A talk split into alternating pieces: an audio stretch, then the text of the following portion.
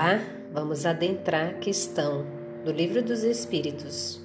O tema é panteísmo. Pergunta 14. Deus é um ser distinto ou será, como opinam alguns, a resultante de todas as forças, de todas as inteligências do universo reunidas? Abre aspas. Se fosse assim, Deus não existiria porquanto seria efeito e não causa. Ele não pode ser ao mesmo tempo uma e outra coisa.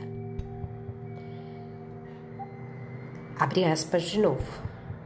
Deus existe, disso não podeis duvidar, e é o essencial. Crede-me, não vades além, não vos percais num labirinto de onde não lograreis sair.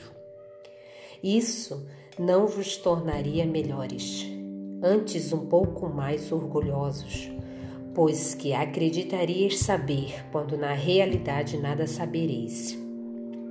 Deixai consequentemente de lado todos esses sistemas.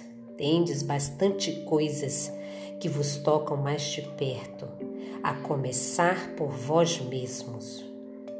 Escutai as vossas próprias imperfeições a fim de vos libertardes delas. O que será mais útil do que pretenderdes penetrar no que é impenetrável? Pergunta 15. Que se deve pensar da opinião segundo a qual todos os corpos da natureza, todos os seres, todos os globos do universo, seriam partes da divindade e constituíam em conjunto a própria divindade, ou por outra, que se deve pensar da doutrina panteísta? Abre aspas. Não podendo fazer-se Deus, o homem quer, ao menos, ser uma parte de Deus. Pergunta 16. Pretendem os que professam esta doutrina achar nela demonstração de alguns dos atributos de Deus? Sendo infinitos os mundos, Deus é por isso mesmo infinito? Não havendo vazio ou nada em parte alguma, Deus está em toda parte. Estando Deus em toda parte, pois que tudo é parte integrante de Deus, Ele dá a todos os fenômenos da natureza uma razão de ser inteligente. Que se pode opor a este raciocínio? Abre aspas. A razão reflete maduramente e não vos será difícil reconhecer-lhe o absurdo. Nota de Kardec. Esta doutrina faz de Deus um ser material que, embora dotado de suprema inteligência, seria um ponto grande, o que somos em ponto pequeno. Ora, transformando-se a matéria incessantemente, Deus, se fosse assim, nenhuma estabilidade teria. Achar-se-ia sujeito a todas as vicissitudes, mesmo a todas as necessidades da humanidade. Faltar-lhe-ia um dos atributos essenciais da divindade, a imutabilidade. Não se podem aliar as propriedades da matéria à ideia de Deus, sem que ele fique rebaixado ante a nossa compreensão.